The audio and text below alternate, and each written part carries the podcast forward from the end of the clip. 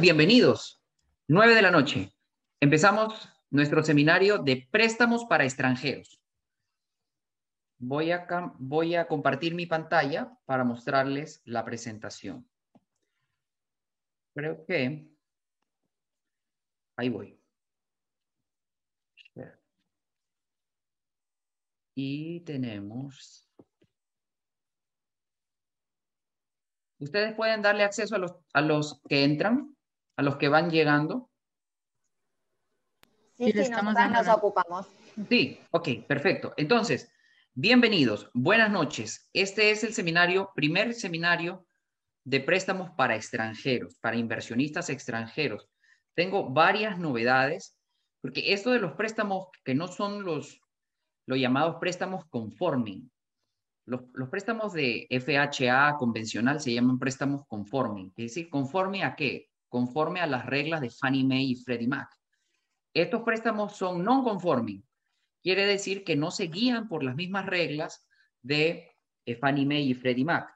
Son programas alternativos para, clientes extranjeros o para clientes también que aunque no sean extranjeros, no tienen los dos años de impuestos o todo lo que se necesita para hacer un préstamo como lo pide la Fannie Mae, ¿no? Así que vamos a empezar aquí con este cuadro que dice, primero que los préstamos extranjeros ya están volviendo a la normalidad. Em, lamentablemente, Argentina es un país con requisitos adicionales, con mayores requisitos para hacer préstamos.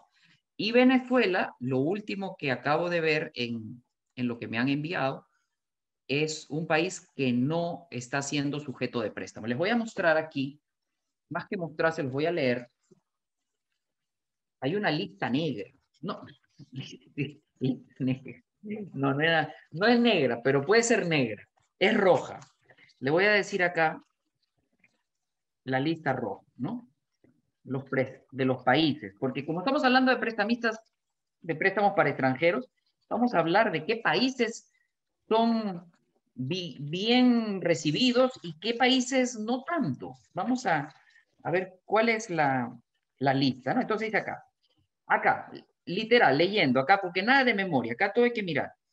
Dice, lista roja, lista roja, lista roja, lista roja, lista roja.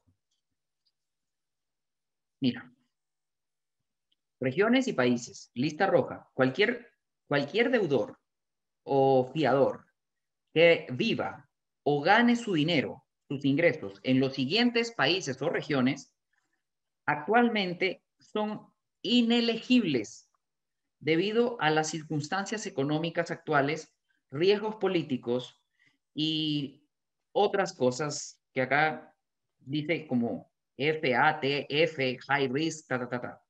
Atención, lista roja, países, Venezuela, Rusia, Ucrania, los Balcanes, los países de todos los Balcanes, Norcorea, Etiopía, Irán, Irak, Siria, Uganda, Yemen, Belarus, Burundi, Central África, República de África, Cuba, República del Congo, Líbano, Libia, Somalia, Sudán, Zimbabue.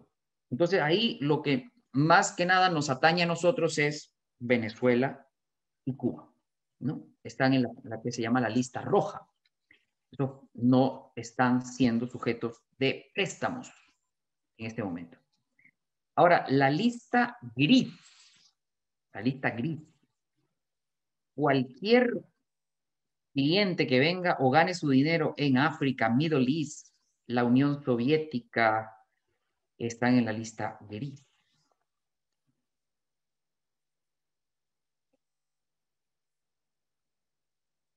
tienen que tener, dice que para que les presten tienen que tener una cuenta en Estados Unidos o Inglaterra, con una relación de al menos seis meses con ese banco, para que puedan ser elegibles. O sea que acá sí les prestan, dice, a esos países. No hay ninguno realmente que nos atañe a nosotros como hispanos. Lista verde. Dice, todos los demás países o regiones que no están indicadas en los anteriores están ok, ¿no?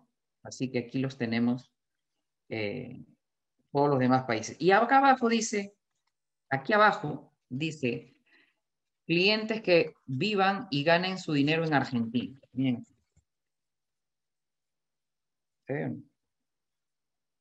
¿Ya? Aquí. Argentina. Dice que los préstamos son solamente a través de un sistema que se llama asset, assets activos, asset depletion, asset depletion underwriting. Básicamente es, te prestan si es que tienes el dinero en el banco. o sea, te prestan tu propio dinero, más o menos. Eso es así. Bien, entonces, esto es importante porque de lo que, de lo que nosotros nos, nos interesa aquí, realmente tenemos eh, Venezuela, que en este caso ya no se le está prestando. Antes sí, ahora ya no. Y Argentina, que tiene unos lineamientos distintos. Todos los demás países que nos interesan, digamos, pues, ¿no? Centroamérica, eh, Sudamérica, eh, Europa están bien. ¿Hasta aquí alguna consulta por ahí? Vamos a ver el chat. A ver qué dice el chat. En Facebook mm, todavía no, pero bueno, se les puede decir que quien tenga consultas puede escribirlas ah, al, chat, al chat en el, chat. Sí, yo acá sí, tampoco estoy viendo consultas todavía. Muy bien. Entonces, eso, em, entonces, aquí, eh, en el caso de Argentina, puse esto, regla general. Quiero bajar esto. Acá hay una pregunta. ¿Nicaragua está en la lista negra? No, no, roja sería. No, no está Nicaragua. No está en ninguna lista eh, especial. Está en el... Hay una lista roja y una lista gris. Y la, y la otra es la lista verde. En la lista verde están todos, o sea, no se mencionan nombres, simplemente dice, los que no estén en las listas anteriores están por defecto en la lista verde, que eh, se pueden prestar con lo que le voy a enseñar ahora en esta presentación. Y tenemos una pregunta más. Eh, ¿Puede explicar mejor lo de Argentina? ¿Cómo funciona lo de los assets? El asset depletion. Más adelante lo vamos a hablar. Tú me haces acordar, Mani. Este número de los 40 mil dólares o los 250 mil dólares es para Argentina. Los otros países tienen un mínimo menor.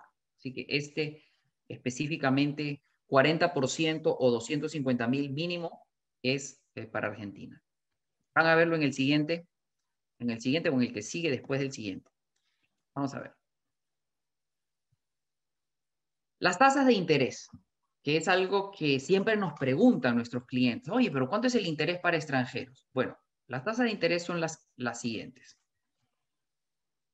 Tenemos 3.875, 4% o 4.375. ¿De qué depende?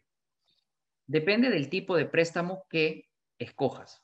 3 slash 1 ARM. A ver, por 500 dólares, ¿quién me dice qué es ARM? Voy a traer el dinero, un momentito.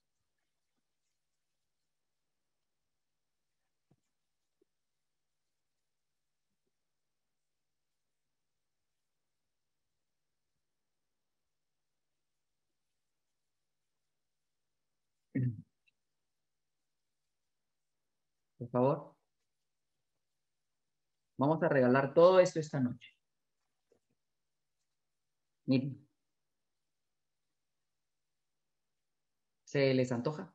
Acá Rosario Muñoz dice Adjustable Rate Mortgage. Perfecto. Ella entonces gana los primeros 500. 1, 2, 3, 4, 5. ¿Cómo se llama ella? Eh, Rosario Muñoz. Rosario Muñoz. Rosario Muñoz, ahí te van 500 dólares. Ya lo recibió. O está por Facebook. Ahí va. Ay, perdón, acá hay un problema porque estoy viendo que yo vi el último, pero ya lo habían dicho antes. ¿Quién lo había dicho? ¿Quién lo había dicho? No se puede perder el dinero. el primero que lo dijo fue Rafaela Pifano. Rafaela, Rafaela Pifano. Ella. Después hubo varios, está Luis Remartini, Agustín Andújar, pero la primera en contestar fue Rafaela. Muy bien. Esto, esto me los compré por Wish. Son idénticos, pero claro, les ponen ahí una cosa que... Los, los uso en las clases, en las clases presenciales, los uso para, para hacer un juego y digo, bueno, por 500 dólares y se los, auto, se los autografío y todo. Y que vamos a regalar mucha plata esta noche. Más que regalarse, las voy a enseñar a ganar. Y es mejor todavía. Entonces, Adjustable Rate Mortgage. Ok, esa estaba fácil. Esa estaba fácil, mana. Esa es una pregunta, estaba regalada. Pero yo ahora quiero que me explique alguien qué significa esto del cap rate 2 slash 6. Porque la tasa de interés viene completa, o sea, no es solamente 3. Ah, ok. 3-1. A ver, vamos a empezar por aquí, porque esta es una clase, no solamente te voy a enseñar de los préstamos para extranjeros, que te lo enseño en 10 minutos, sino te voy a enseñar también a interpretar las cosas que vienen en las, en las hojas de los préstamos para extranjeros. A ver, a nuestra audiencia, ¿qué significa 3 slash 1 por mil dólares? Mil dólares. 3 slash 1, 5 slash 1, 7 slash 1. ¿Qué significa eso?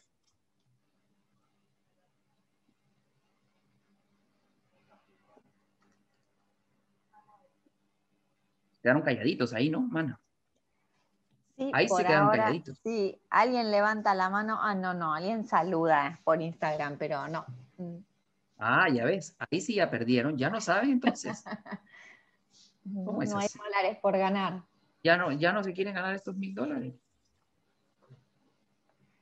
¿Ya no? Bueno, se lo voy a decir, muchachos. 3 slash 1. ¿Cómo no van a saber eso? Bueno, qué bueno que estén acá entonces. No Porque si ustedes no lo saben. Idea, se anima a decir Emilia Pérez. A ver, ¿qué dice? ¿Qué dice? No tengo la menor idea. No tengo la menor idea, claro. Bueno, qué bueno que estén aquí capacitándose.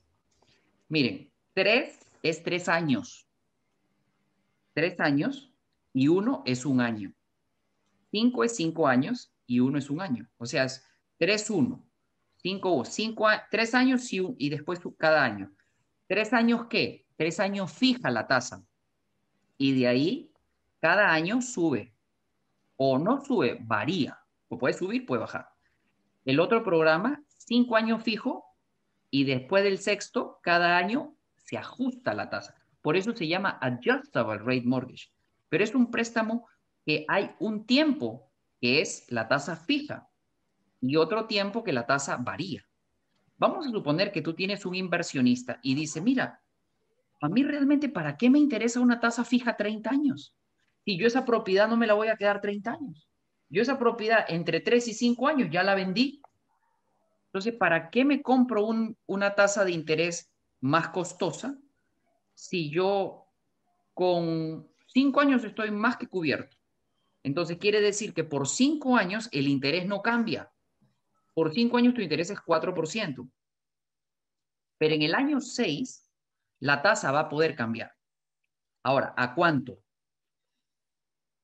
No se sabe, pero sí se sabe máximo cuánto puede ser.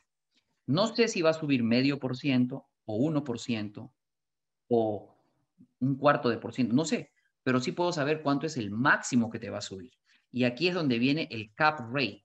Cap es tope y rate es tasa. Y acá dice 2 slash 6. Bajo ese mismo principio, ¿quién me puede explicar qué significa 2 slash 6?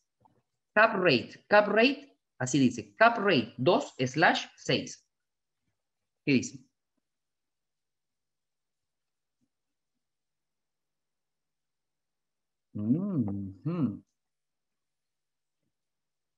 ¿Estás este, dibujando tú, Mariana? No, no, no, no, alguien está dibujando. No sé cómo, cómo lo logran, pero alguien está dibujando. Con tal de que no me pongan insultos, todo bien. no sé cómo hacen. Son, artistas son ahora, nuestros, nuestros invitados son artistas. Sí parece. Entonces, 2 slash 6. Acá Rosa comenta, supongo que comienza en 2 y el máximo es 6. Tibio, tibio. 2 slash 6 significa esto, muchachos. Significa que lo máximo, eso lo hizo bien Rosa, lo máximo que le puede subir en un año es 2%. Lo máximo en un año es 2%. Y lo máximo en la vida del préstamo es el segundo número. O sea, este préstamo nunca va a subir más en toda la vida del préstamo, más del 6%. Ese es su cap final, 6. ¿Qué quiere decir? Que si tú escoges, por ejemplo, la tasa del 4%, vamos a hacer una pregunta. Si tú escoges la tasa del 4%, ¿cuánto sería el peor interés que podría tener este cliente en, a lo largo de la vida del préstamo? El peor de todos. Y más allá ya no puede subirle. Escuchamos a nuestra audiencia. Empezaste con 4 y luego es 2 slash 6. El primero es lo que te pueden subir por un año y el segundo es lo que te puede subir a lo largo de toda la vida máximo del préstamo. 2 slash 6. Y empezaste con 4. ¿Cuánto es la peor tasa que te puede pasar en el futuro? Más allá de eso no hay. Los leo. Acá dicen, algunos dice 6%, Rafaela dice 10, eh, Yadira también dice 10, Paula Paula y Luis dicen 6, Carolina dice 6, está entre 6 y 10%, uno u otro. Luis dice 6, La mayoría gana, pues la, mayoría gana. Hay que ser democráticos. Lo que diga la mayoría. Por eso es que estamos fregados, pues. porque la mayoría es la que elige y la mayoría generalmente está equivocada. Entonces, la respuesta es 10. La respuesta es 10. 10, porque con 4 empezaste y el cap final es 6. Entonces eso es lo que máximo que te puede subir a lo largo de toda la vida. Es 4 más 4 más 6, 10. El que dijo 6, no, no. 6, 6 es lo que te puede subir, pero acuérdate que tú ya habías empezado en 4. Tú ya habías empezado en 4. Entonces, si te sube 4 más 6 a lo largo de toda la vida del préstamo, lo máximo que le puede pasar a esta persona es 10%. Pero claro, hay cinco años en los que es fijo el interés. Cinco años en los que puede vender la propiedad o refinanciarla con otro préstamo más favorable. Muy bien. Eh, esto que le acabo de explicar, como ustedes mismos se han dado cuenta, somos 71 personas en Instagram, no tengo ni idea de cuántos son en, Facebook, deben ser más de 200, y 67 personas en Zoom. Y que si los... Hay cosas que no sabía nadie, nadie, ni uno de ustedes. Y hay otras cosas que las sabía uno uno que otro. O sea que qué bueno que estén aquí. Vamos a hacer otra vez las preguntas. A ver, a ver, vamos a darle otra oportunidad. ¿Qué significa entonces 7.1 ARM? A ver, 7.1, ¿qué significa 7.1 ARM? Escriban.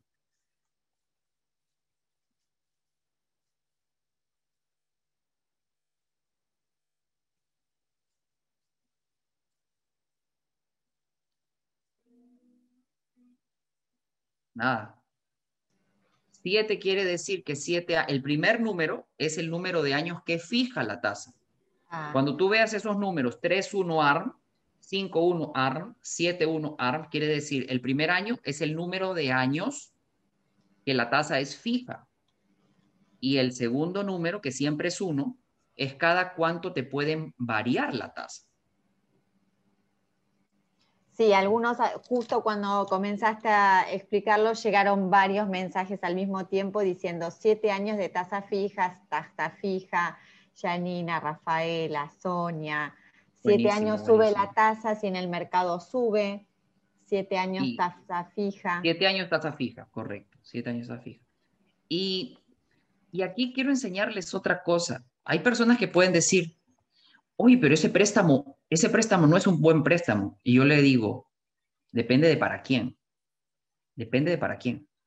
Los productos financieros están hechos a la medida de las personas que lo, que lo necesitan ya te digo, un inversionista que su plan es tener esta propiedad 3, 4 años, no necesita una tasa fija 30 años.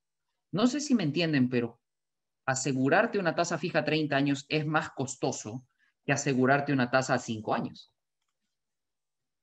Entonces, No se asusten de esto. Esto es depende de cada persona. Ahora, si es una persona, un cliente que me dice, no, mira, yo en esta casa yo ya me quiero jubilar. Claro que darle un 5-1 a RM no es la mejor opción para esa persona, porque esa casa va a ser la casa que él se va a quedar para siempre ya, porque así es lo que él ha planeado. Pero un inversionista, y hoy estamos hablando de inversionistas, estos programas eh, de tasas híbridas, porque son híbridas en realidad, son fijas y variables, no llegan a, la parte variable, no llegan a necesitar la parte variable. Ahora, si es una persona que te dice, yo máximo en dos años ya vendo la propiedad, ¿le tendrías que ofrecer un 5-1 o un 7-1? No, tú le puedes ofrecer un 3-1 y se ahorra algo en la tasa. Ok, ¿qué tipo de propiedades son aceptables como colaterales? Single families son las mejores. Es la mejor. Condominios, departamentos, o apartamentos. A veces también lo que se llaman en non-warrantable condos, o sea, condominios que no cumplen con todos los requisitos de Fannie Mae, que no tienen las suficientes reservas, que tienen demandas. También estos programas son más agresivos y prestan para ese tipo de clientes. Si bien es cierto, estos em, programas son para clientes extranjeros. También hay programas alternativos, que eso vamos a hacer otro préstamo, Mariana, que es todo lo que es préstamos alternativos. El siguiente seminario para realtors va a ser de préstamos alternativos, bank statement loans. Acá tengo tres programas que les voy a dar un abreboca hoy. Uno se llama Platinum Jumbo, otro Portfolio Select y otro Investor Cash Flow. Muy interesantes. Los vamos a hablar al final de la, de la charla de hoy, son programas alternativos, así como Bank Statement Loans. Bueno, eh, así, estos son programas alternativos. Para clientes que, por ejemplo, ustedes saben que con el 1099 en los préstamos convencionales tenemos que irnos con el neto. Y si declaraste muchos gastos, tu neto se fue a lo mínimo y ya no te da capacidad de compra. Bueno, con estos programas alternativos se salta esa regla y dice, ok, no, a mí no me importa lo que tú pusiste de gastos, yo quiero ver solamente el gross del 1099.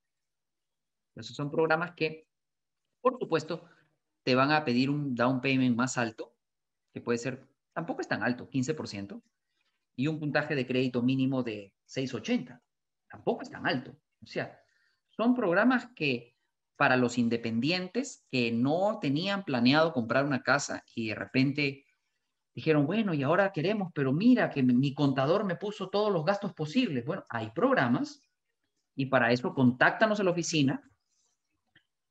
Tú llamas, al, llamas o escribes al 954-444-0930 y tenemos una reunión. Mariana me ayuda a agendar las reuniones y después tenemos unas reuniones por Zoom.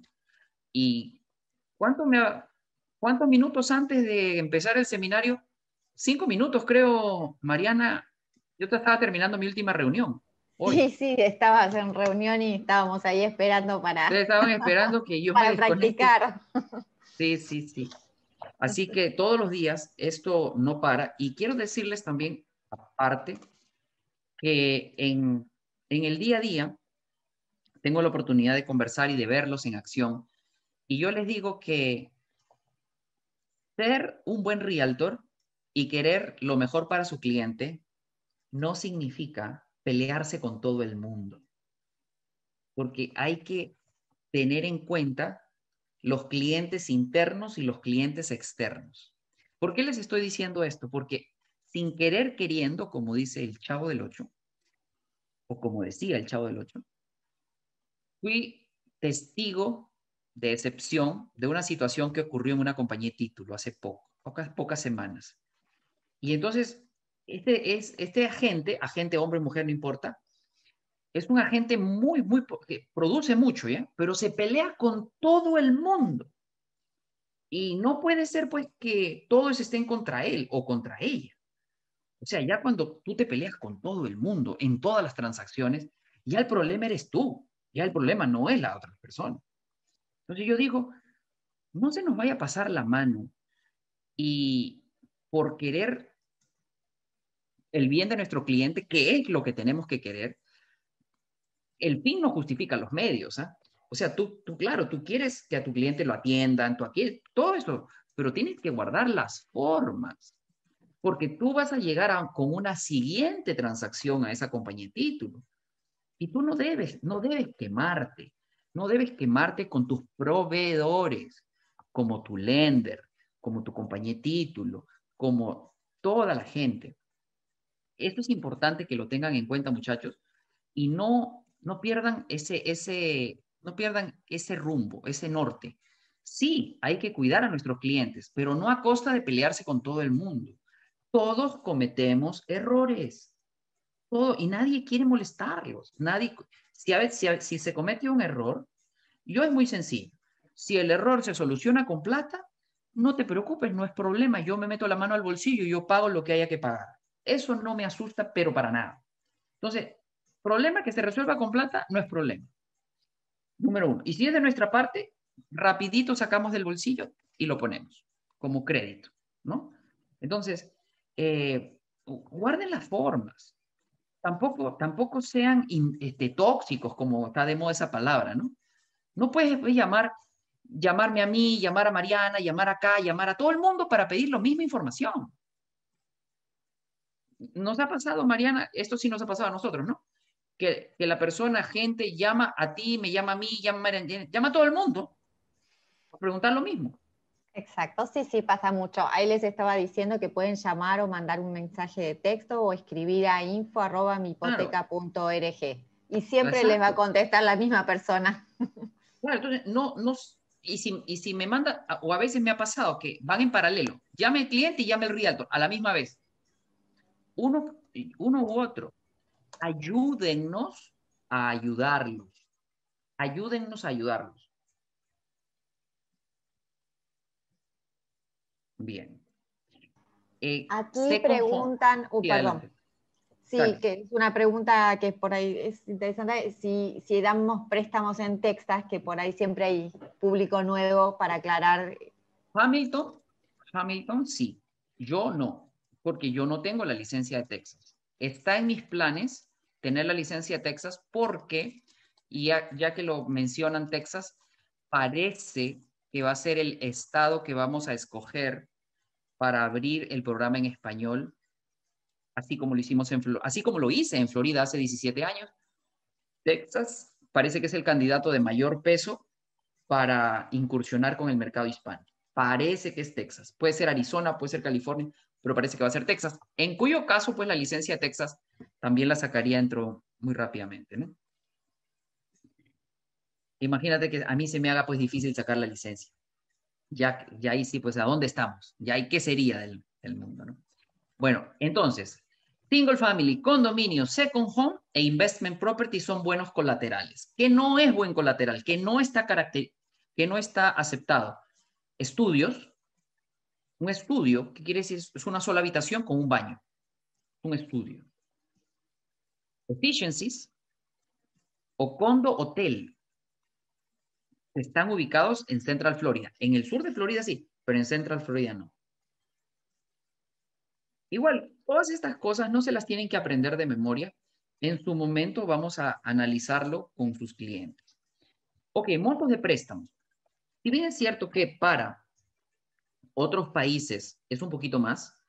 El mínimo para extranjeros del, en todos los otros países es 150 mil, lo mínimo. Y el máximo es 3 millones. Así que, ¿alguna consulta hasta acá sobre lo que estamos hablando?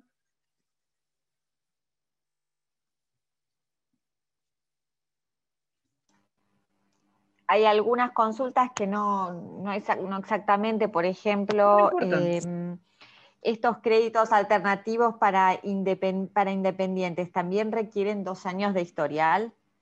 No siempre, ¿ah? no siempre, porque cuando la corporación tiene cinco años, se puede ir con un solo año de impuestos. O sea que la respuesta es no siempre. Hay que ver el escenario de, la persona. Puede ser que con un año lo podamos hacer, pero no siempre. Aquí voy viendo las, voy viendo las, este, las preguntas. Préstamos para multifamily. Sí, claro, pues estos son los préstamos para multifamily. Pero multifamily hasta cuatro o más de cuatro. Porque si es más de cuatro unidades, ya es comercial. ¿ah? Y también hay préstamos de comercial. También hay aquí un, programa para comercial. Comer, residential, commercial. Bueno, pero no es el, no es el punto hoy. Estoy en Lima, Perú. Ah. Háblame de Lima, ¿qué? ¿Qué dice? Sí, estoy en Lima, Perú. ¿Cómo es el pago de la comisión si vendo una propiedad desde Perú? Ah, mira, si tú vendes una propiedad desde Perú, tú trabajas en... ¿Se le puede dar el micrófono a la persona?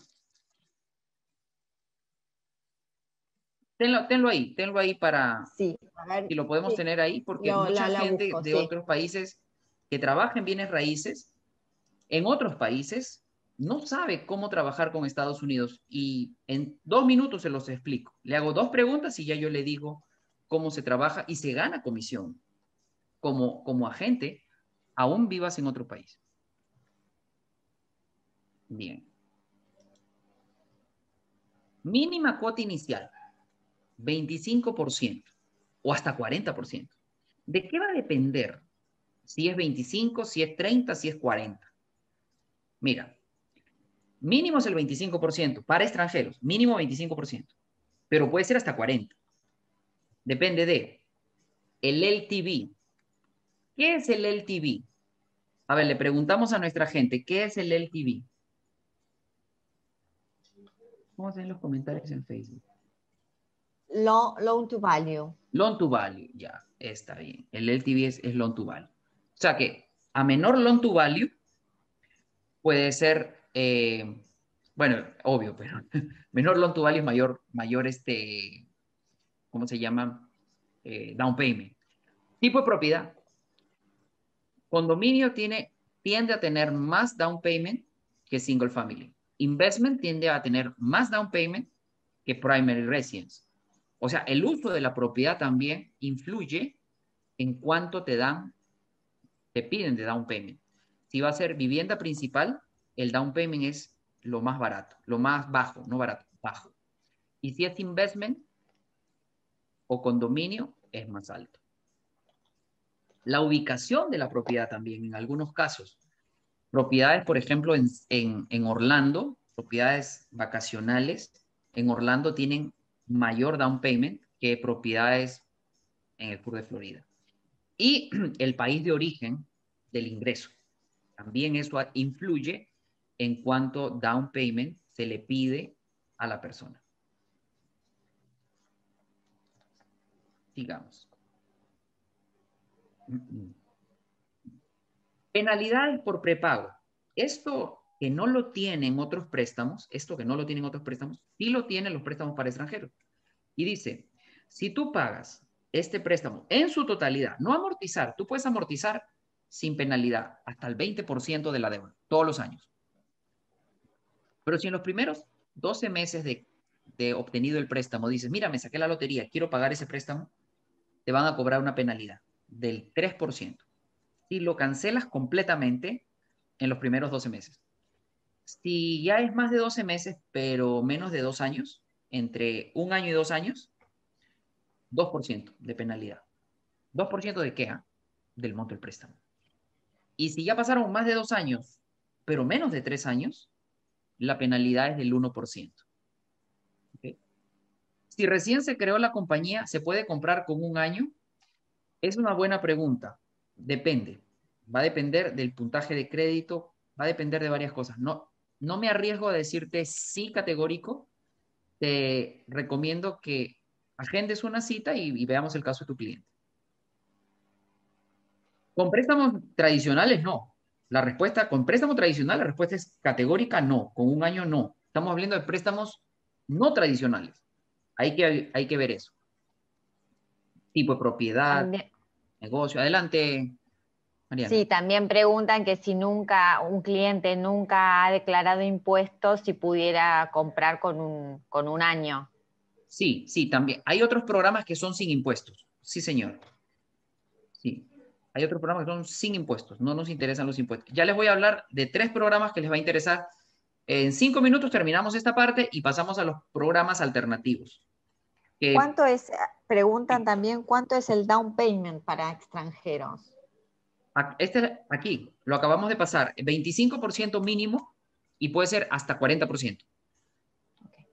Va a depender de el tipo de propiedad, la ubicación de la propiedad, el país de origen del ingreso.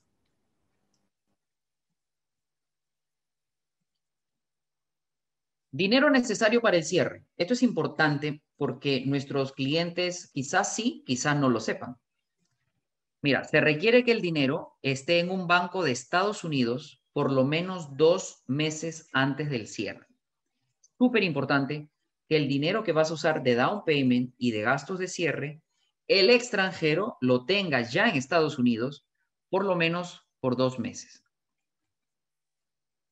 Si es más, mejor. Dice, si es un venezolano radicado en Colombia desde hace años, ¿pueden dar préstamos? Sí, claro. Porque, miren, miren acá, les voy a enseñar la lógica detrás de los préstamos. La lógica de por qué no se le da a Venezuela no es porque Venezuela sea Venezuela, es porque en Venezuela la economía no está bien. Pero si es venezolano viviendo en Venezuela, perdón, si es venezolano viviendo en Colombia, empresario en Colombia, venezolano, pero empresario en Colombia, Colombia está en la lista verde se le da préstamo como si nada, como si fuera cualquier otro país. O sea, la nacionalidad no es lo que te marca, es de dónde salen los ingresos, de dónde se generan los ingresos. Es un tema de discriminación por eh, económica, no, no de raza, ni de color, ni nada de eso. Es una discriminación tema económico. La inestabilidad económica de Venezuela según lo que los bancos consideran, no los hace eh, merecedores de calificar para préstamo. Pero si el venezolano, muy buena pregunta, vive en Colombia desde hace años y gana su dinero en Colombia, está en la lista verde. ¿Alguna otra consulta por ahí, Mariana? Sí, acá Carmen consulta los impuestos declarados en eh, USA o país de origen. ¿Dónde deben estar declarados? Gracias. Si tú declaras impuestos en USA, ya no eres extranjero. Pues. Tiene que declararlos, el extranjero tiene que declarar impuestos en su país de origen. Y ahí vamos a ver de dónde, cómo lo calificamos a esa persona. O sea, me dice, yo, soy residente americano. Ajá, sí, pero trabajo en México y declaro mis impuestos en México. Ajá, entonces tú vas a ser pues foreign nation. Foreign nation quiere decir eh, préstamo extranjero. Porque puede ser residente, pero ¿dónde, dónde generas y dónde declaras? Va a ser finalmente cómo se te va a tratar en los préstamos.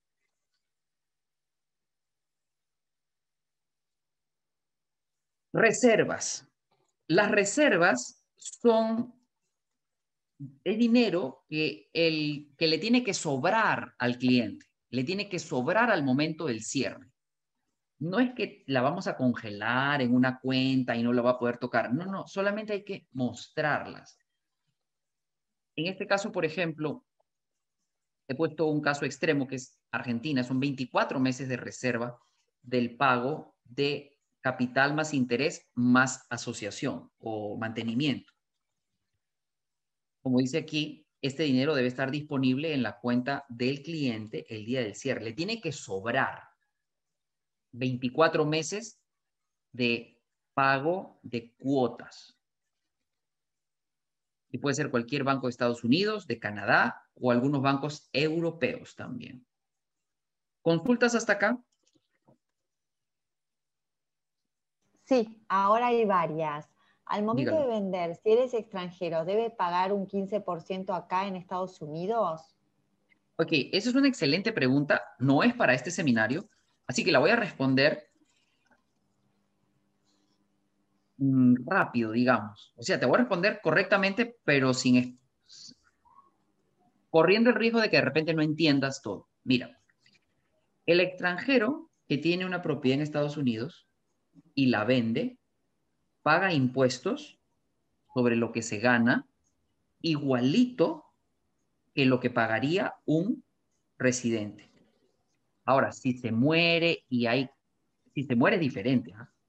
Porque ahí hay un tema de herencia, eso es otra cosa. Pero si la vende, es igual. Se paga la, la ganancia del capital a largo plazo o al corto plazo. Si la vende más de un año de haberla tenido, va a entrar en lo que es el Long Term Capital Gain y es un 20% de la utilidad, no del precio. Ahora, hay otro tema que se llama el FIRPTA. El FIRPTA es una retención del 15%, pero tú estás confundiendo, la persona que me pregunta está confundiendo retención con obligación. Y es ahí donde el, tema se pone eh, complejo, complejito. FIRPTA es una retención y Long Term Capital Gain es el impuesto. Así que el que se te retenga no quiere decir que eso es lo que tú pagues.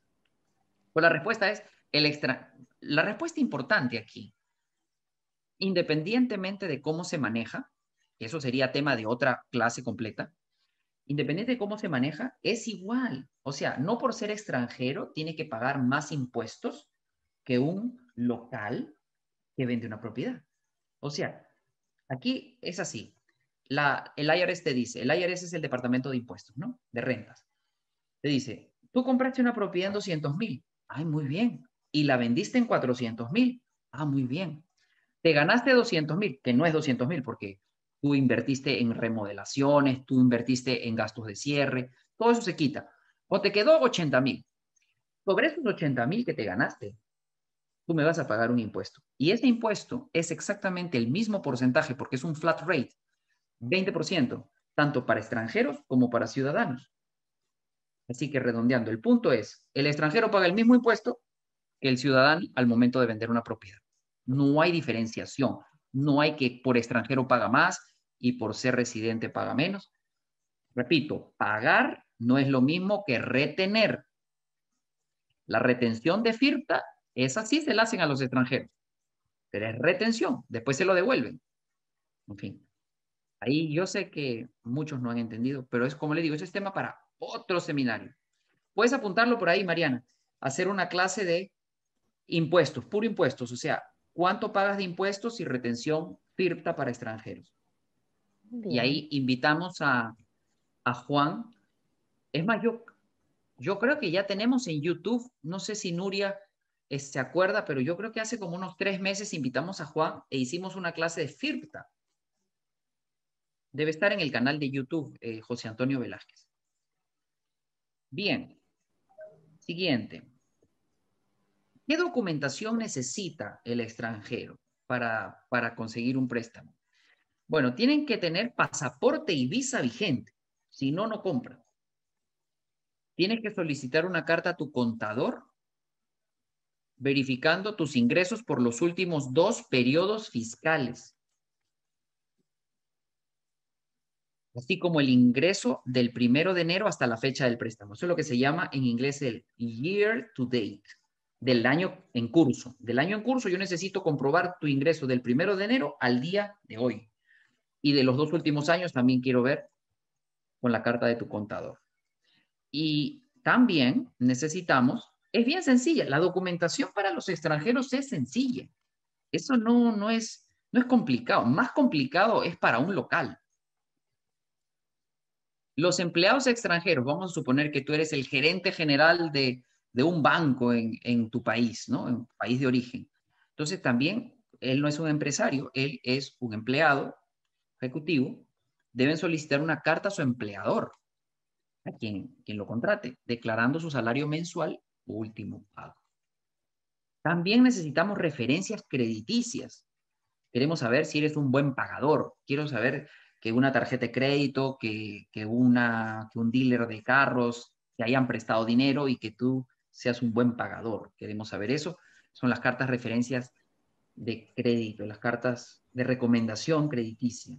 ¿Hasta aquí hay alguna consulta sobre requisitos? Sí.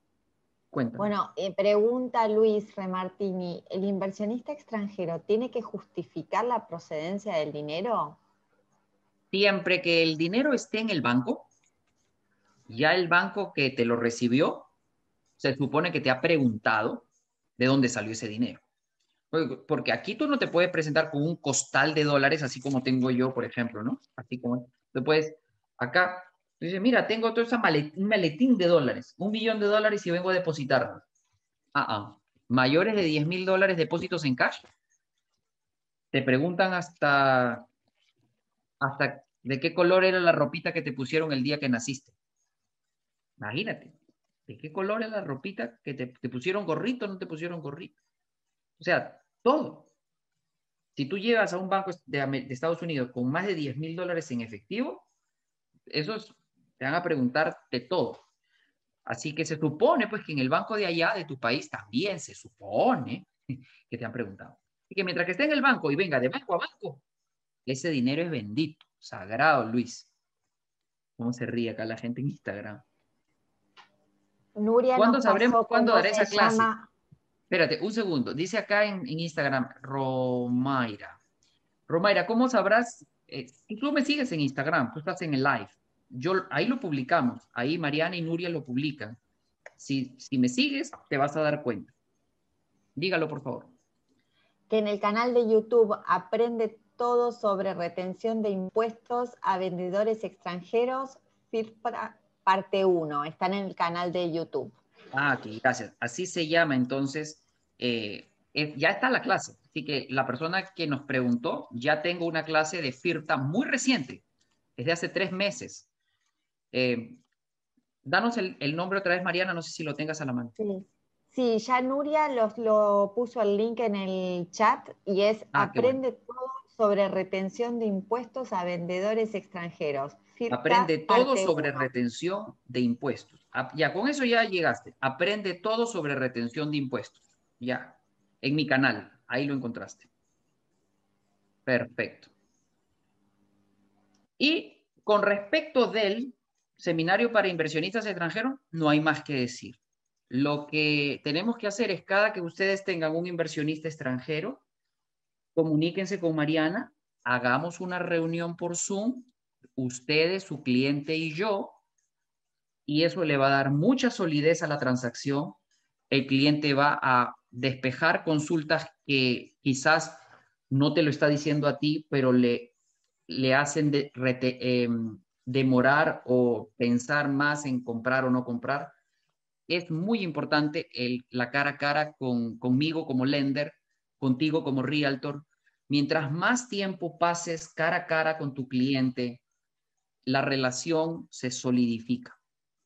Así que en ese sentido, yo les recomiendo, no, hemos terminado, porque les voy a hablar de tres programas alternativos muy interesantes, pero en lo que es eh, préstamos para extranjeros, aquí ya terminamos. Pero yo les digo, todo el tiempo que tú pases frente a frente con un cliente es una actividad que no puedes delegar. Tú puedes delegar todo, pero el cara a cara con tu cliente, ese tiene que ser tuyo y a todo el mundo que te diga que quiere comprar una casa, tú le tienes que ofrecer una asesoría personalizada. No importa si esa persona va a calificar o no, no importa. Hay que darle la asesoría y decirle, mira, tú en este momento mejor sigue rentando. Ya está. Nosotros hicimos nuestra parte. Esta persona en un futuro va a comprar. De mi parte, yo les ofrezco a todos tus clientes, yo no te voy a decir, oye, mira, Mariana, ¿tú por qué me, hiciste perder mi tiempo? Esa persona no calificaba. No va a pasar eso. Yo voy a darle esos 15 minutos a todos. Tengan posibilidad para comprar o no. Esto de ventas es un juego de números. Mientras más gente veas, más ventas haces. Y tú no puedes descartar a nadie. Todos se merecen la asesoría esa persona que no te puede comprar ahora por la razón que sea, en un futuro te, va a comprar. Y quizás tú fuiste el único que le dio esa, asesoría personalizada porque nadie más quería invertir tiempo porque como no, no calificaba todavía, eh, no le dieron el tiempo. No, no, tú no seas esa persona. Y aquí me tienes a mí para ayudarte con esa calificación. O para decirle que todavía no, porque a veces le digo, no, mira, lo, mejor para ti es que tú sigas rentando un año más. Así. Y feliz de la vida, contento, porque hice mi trabajo.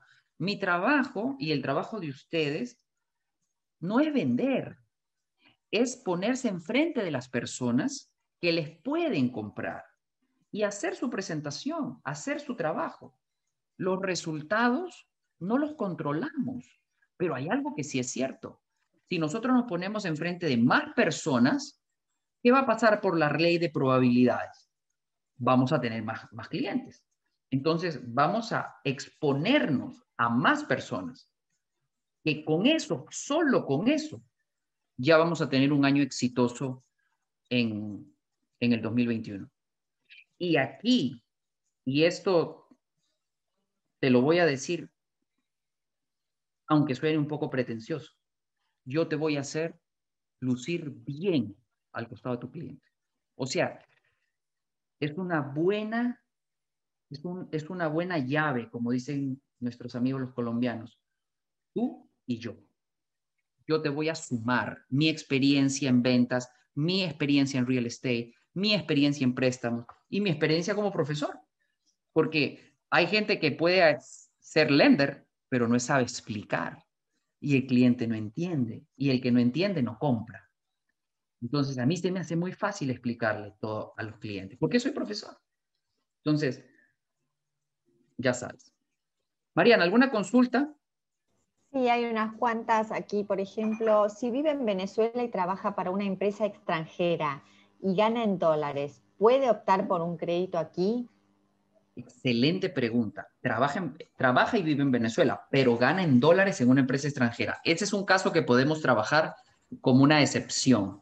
Así que sí, que haga una aplicación o que haga una reunión para presentar ese caso, que es un caso que no es lo normal. Así que sí, eh, yo creo, yo te puedo decir que sí, pero en estos casos se, se trabaja mucho el case by case. Así que ese podría ser un buen ejemplo de un caso especial que se podría considerar. Sobre todo porque los ingresos están en dólares. Esa es la parte más importante, porque el tema de la devaluación es lo que le preocupa al banco. Porque si esa persona gana en la moneda local y la devaluación en ese país es galopante, en dos años no me va a poder pagar las cuotas. Pero si trabaja para una empresa extranjera y le pagan en moneda extranjera, en, dólares americanos, que son con los que va a pagar su, su cuota de préstamo, no pasa nada. Pienso yo, pues, ¿no? Pienso yo. Hay que, hay que presentar el caso. ¿Alguna otra por ahí, por favor? Dos relacionadas. ¿El dinero del comprador extranjero debe estar en una cuenta en USA? Sí. Y después otra, ¿cuánto tiempo, ¿cuánto tiempo como mínimo debe tener la persona con el dinero en la cuenta extranjera? Dos meses. Dos meses. Eso es lo que se llama en inglés seasoning. El seasoning. El dinero. Hay bancos como el Citibank que te permiten abrir una cuenta en tu país y tenerla como si te hubieras hecho en Miami. No sé si todavía lo esté haciendo. He escuchado que sí, pero no me consta sea, tú abres una cuenta, ponte en Lima, en el Citibank, y esa cuenta del Citi te la hace como si la hubieras abierto en Miami. Pregunten, pregunten. El Citibank tenía esa opción. Quizá la siga teniendo. Eh, sí, Mariana, dime. ¿El préstamo es un préstamo personal o debe ser a nombre de una empresa? Muy buena pregunta. El préstamo da lo mismo. Puede ser a nombre de una empresa, que, o sea, el título va a estar a nombre de una empresa, el título de la propiedad puede estar a nombre de una empresa, pero siempre la garantía tiene que ser una persona natural, una persona de carne y hueso que ponga la cara, porque no se le prestan a corporaciones, se le presta a propiedades que están a nombre de una corporación, pero con un, con un garante persona natural. ¿Alguna otra pregunta por ahí? si una familia quiere comprar, están haciendo taxis y llevan años trabajando aquí, pero no tienen Social Security, ¿pueden comprar como extranjeros? Sí. Miren el escenario. Viven acá, trabajan hace muchos años acá, declaran impuestos, pero no son, no es tan legal. Hay un, hay un requisito para ser considerado eh, comprador extranjero o deudor extranjero, no puedes vivir en Estados Unidos. No puedes. Si vives en Estados Unidos, no eres foreign national. O sea que esa persona sin Social Security no compra con este programa, por lo menos. debe estar por venir el programa de Eating Number, pero ahorita no lo tenemos en Florida. Dos más y paso a los programas, eh, estos programas em, Dice acá Mayra, dice, ya siento que te conozco de verte todos los días en videos. Cada día aprendo más y más de ti. Mil gracias por saber enseñar y compartir tus conocimientos para hacernos la vida más fácil. Gracias. Esa es la idea. Esa es la idea. Entonces, les voy a hablar de un programa. Tengo tres. El Investor Cash Flow. El Investors Cash Flow es un programa que te pide 640 de crédito mínimo y un down payment del 20%. Dice, le permite a tus clientes calificar, atención acá, basados solamente en la renta de la propiedad. No necesito que trabaje en, o sea, no necesito income. Solo voy a ver la renta de la propiedad. Por decirte, ayer hablé con una, una agente que es una ex alumna que, que tiene un forplex. Tiene un forplex que no tiene deuda y me dice, quiero sacar dinero de ahí para comprar otra propiedad. Y yo le digo, perfecto, te voy a calificar solamente basado en las rentas que genere ese forplex.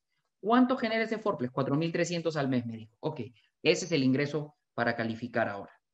Entonces dice, mira, el Investor Cash Flow con 640, 80% de LTV, te permite calificar a tus clientes solamente basado en el ingreso futuro de la renta de la propiedad. No necesita la persona trabajar. Esto te ahorra un montón de tiempo, dice, eh, enviando income statements y, y, ¿qué más? y tax returns. Son hasta un millón y mínimo de préstamo es 75 mil dólares. Solamente se califica basado en el cash flow que, reporta la propiedad, no income personal. Eh, tienes mejores condiciones si tienes más de 700 puntos. No necesitas trabajar, como te digo. No hay límite en el número de propiedades. Puedes tener todas las propiedades que quieras, mientras que la propiedad se pague sola o sea que con la renta pagues el mortgage, tranquilo. Puede ser para compra o puede ser para refinanciamientos o para cash out también. Y también tenemos la opción de 40 años de interest only. Muy bueno. Para personas que tengan varias propiedades, eh, eso se llama Income Producing Properties. No necesitamos que, él, que la persona gane dinero. Simplemente con las rentas de la propiedad es como el ingreso de la persona. ¿Alguna consulta sobre esto? pregunta la tasa de interés. Sí, tasa de interés. Ah, la tasa de interés es una buena pregunta. 20%. No, no sé, no sé. No, no, no las ha dicho el, el programa, no lo, no lo ha dicho. Es una buena pregunta para que me la hagas recordar mañana. Ah, a María Angelina. Dile que que la tasa de Investor Cash Flow de Angel Oak, Angel Oak, Investor Cash Flow, tasas de interés Angel Oak. Vamos con otro programa, el por sí adelante.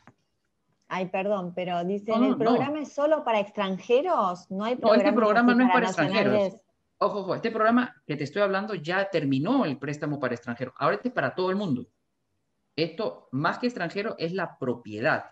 Si la propiedad con la renta que hace, que genera, paga su mortgage, se le califica. puede ser extranjero, puede ser nacional, da lo mismo. O sea, estos programas no son para extranjeros, para todo el mundo. Es para todo el mundo. Ahora te voy a hablar de otro programa que se llama Portfolio Select. Esto empieza con 620 de crédito y 15% de down payment, 15% de down payment. Y dice,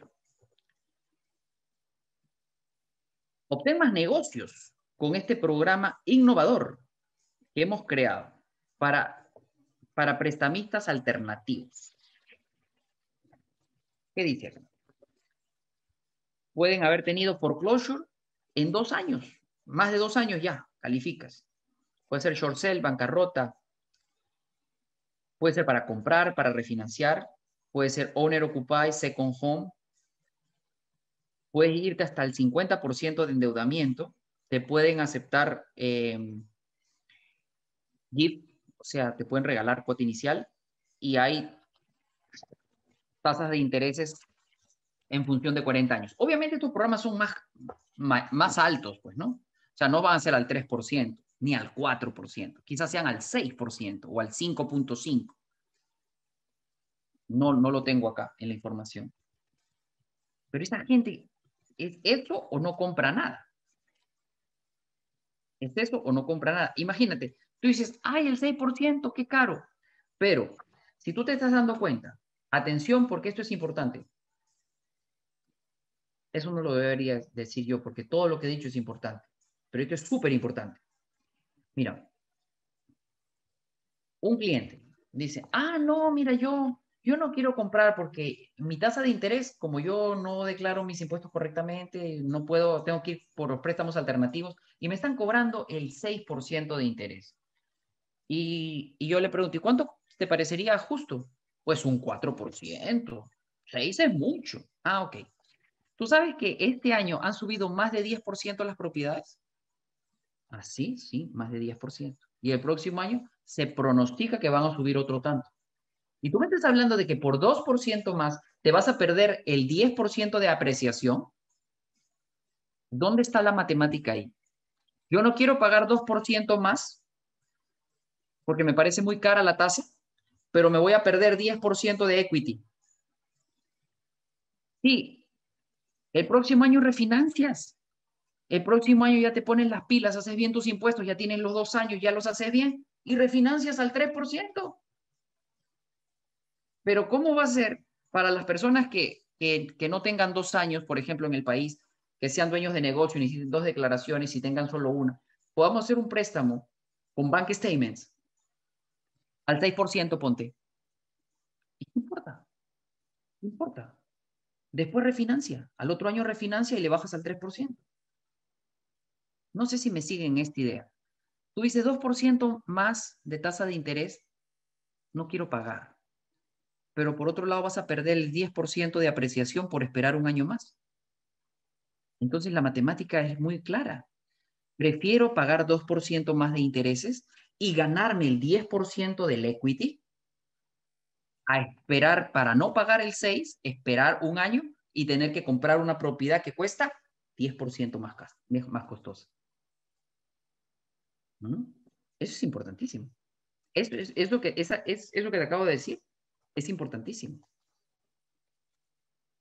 Bien, entonces, estos sí, estos son programas alternativos que son más costosos, pero más costosos entre comillas, más costosos entre comillas.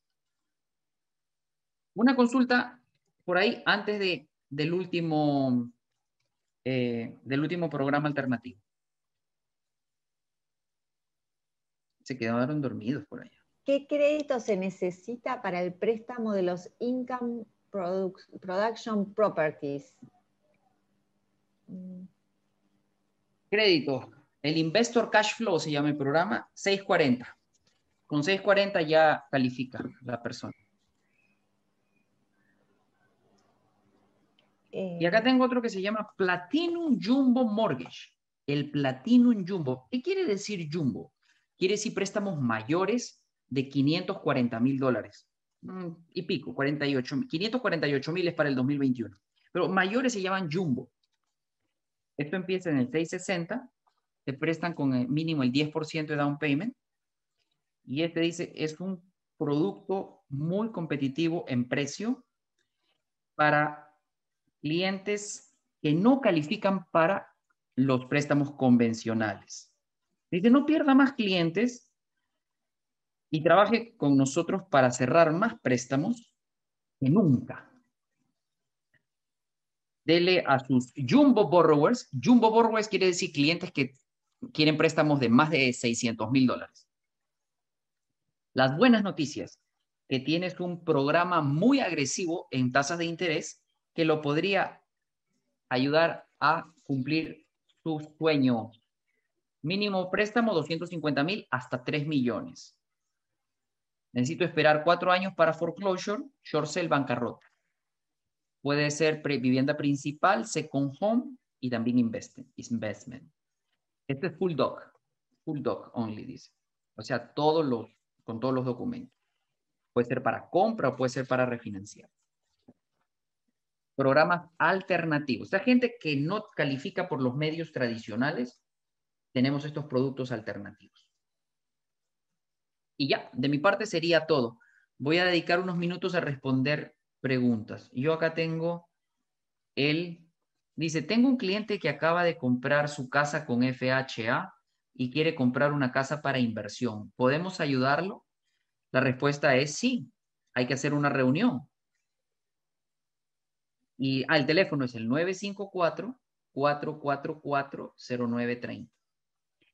Otra pregunta dice, si el cliente lo calificamos con ustedes y es extranjero y quiere una propiedad de preconstrucción, si la constru Mira, todo lo que es preconstrucción hay que tener con mucho cuidado porque los developers se están poniendo muy exquisitos. Así que yo prefiero que vayas primero con la constructora y que si ellos no te lo quieren calificar, ya califícalo conmigo. Porque lo, último que quiero yo es tener un problema con la constructora y que después son muy difíciles para devolver los depósitos. ¿ah? Uf, peleate, a ver, peleate con una constructora para que te devuelvan un depósito. Yo prefiero mil veces trabajar con un cliente, persona natural, vendiendo su casa, a, ir a meterme con una constructora. No, pues, eso en general ya lo hemos visto en la época de, del boom ellos cuando te necesitan son todo, pero cuando no te necesitan, te bajan las comisiones, te tratan como cualquier cosa.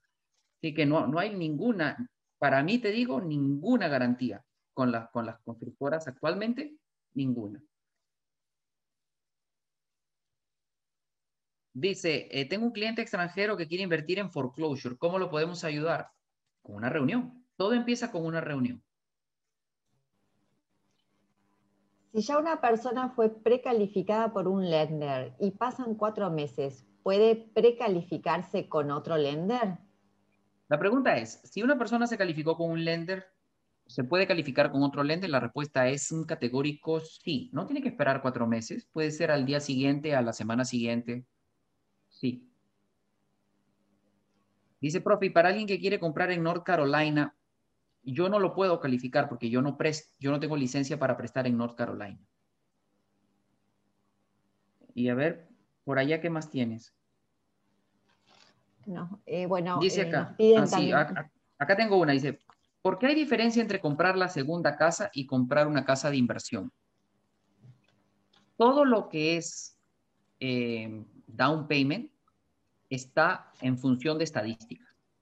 Estadísticamente, la gente cuida más su residencia principal. En siguiente, su casa de, su casa de vacaciones. Y la última, la inversión.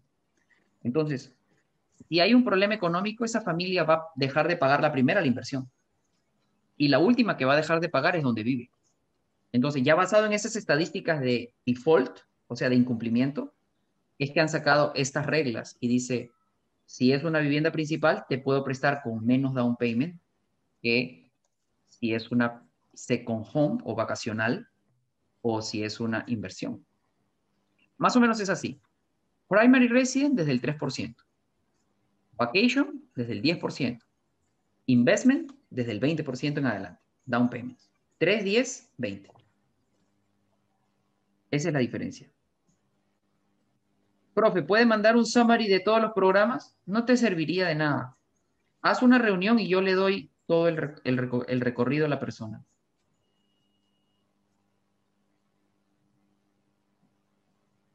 ¿Qué más dice? Tiene visa de estudiante, vive en Miami y trabaja, le pagan cash, es colombiano, tiene entrada de dinero en Colombia. ¿Cómo puede calificar? Difícil, difícil, porque vive en Miami y ya no es, ya no es extranjero. Si vive en Miami. Y si le pagan cash y no declara acá, esa persona más o menos está un poco complicada. Igual le damos la entrevista, pero así por lo que me has dicho, a veces se ven otras variantes. ¿ah? Ojo, tú te sientas con el cliente y de repente se, anima y le dice, bueno, mi papá puede, mi papá puede hacer, eh, mi papá tiene una empresa ya, él me puede, él puede sacar el préstamo a su nombre. O sea, no lo descartes porque ese muchacho tiene familia que lo puede ayudar. Dice, hola profesor, mi cliente quiere aplicar contigo, pero viaja hasta febrero para abrir la cuenta. Yo acá me voy a quedar por muchos años. O sea que yo puedo hablar con un cliente hoy y el cliente compre el otro año o compra dentro de dos años. No importa. No importa. Tengamos esa primera reunión. ¿Cómo hago una reunión? Ver las propiedades que ustedes manejan en Florida? Pregunta Janina. Ah, Janina es una persona, Janina es una muchacha que me contacta desde Perú. Sí. Sí. Mm, realtor.com, Janina. Realtor.com, ahí sale todo. Dice, ¿cómo hago una reunión? Pueden llamarnos al 954, llamarnos o escribirnos, da lo mismo. Llamarnos o escribirnos al 954-444-0930. Y ahí les va a contestar Mariana y va a agendar una reunión conmigo. Las reuniones son a partir de las 8 de la noche y duran 15 minutos. Si ustedes consideran que su cliente va a necesitar más tiempo, pídanle a Mariana y dice, por favor, denme media hora para no quedarnos cortos. Dice, yo estoy en Tampa y mis clientes en Tampa. ¿Cómo podemos hacer una reunión? Por Zoom. Si acá tenemos clientes que cierran en Sarasota, Orlando, Jacksonville, Naples, Fort Myers. Mientras que esté en Florida, yo puedo hacer el préstamo. Dice, yo tengo propiedades en renta en Colombia y ya están libres, pero no las quiero vender y quiero saber si las puedo hipotecar. Las tendrías que hipotecar en Colombia, porque aquí los bancos prestan para propiedades que están ubicadas en Estados Unidos. O sea, tendrías que hipotecarlas en Colombia. Mi cliente extranjero quiere comprar, además de foreclosure, quiere comprar tierras cash. Tierras no se financian con nosotros, los bancos de hipotecarios, no solo nosotros, cualquier banco no financia tierras. Las tierras se financian con el propio dueño del, terreno. Se llama Stellar Financing. Ya yo por acá ya tengo todas mis preguntas, eh, ya estoy al día. Un par más por ahí y nos despedimos. Mana, que muchas gracias por haberte trasnochado. Bien. Acá hablando de, trasnoche, hay pregunta de argentinos. Dice, con respecto a los préstamos de inversionistas, si los argentinos ganan en dólares, entonces, ¿se hacen más leves los requerimientos? La respuesta es no lo sé. Tenemos que presentarle ese escenario al banco y el banco nos los evaluará. Pero muy probable que sí, que sean más leves los requisitos, porque el problema es la devaluación, así de fácil. La devaluación y el control cambiario y la prohibición de usar dólares, todas esas cosas son las que lo tienen eh, como, como en otra lista, pues Argentina en este momento, ¿no? Una más y nos despedimos. Eh, bueno, una alumna pide clases de short sale y foreclosure, por ejemplo. y sí, ahí tengo, tengo a un broker amigo mío que él hace unos cursos de short sale. Así que toma nota ahí, Mariana, para hacerme recordar de contactarlo y hacer una clase de short sale. Ya nos escribió Rafaela, dice información sobre los programas. Rafaela hizo una pregunta ahora, nos, nos ha escrito un email. Mañana la atendemos. Dice, profesor, siempre es un placer escucharlo. Gracias por todo. Feliz año igualmente. Feliz año a todos. Y les digo, eh, mi pronóstico para el próximo año 2021 en lo que respecta a los bienes raíces en Florida es muy optimista. Y tenemos, ya todo el mundo sabe que las cosas no duran para siempre. O sea que hay que aprovechar. Aprovechen en este año que todavía nos, el viento sopla a favor. La gente está con las ganas de comprar en Florida muy, pero muy altas. Y eso es un, una histeria colectiva y, mientras más sube, más gente quiere comprar. Así que por favor, si ustedes tienen su licencia, no desaprovechen la oportunidad que tienen. Si hay otras personas que lo hacen, ¿por qué ustedes no van a poder? Decídanse y pónganse a lo que es, a producir su licencia.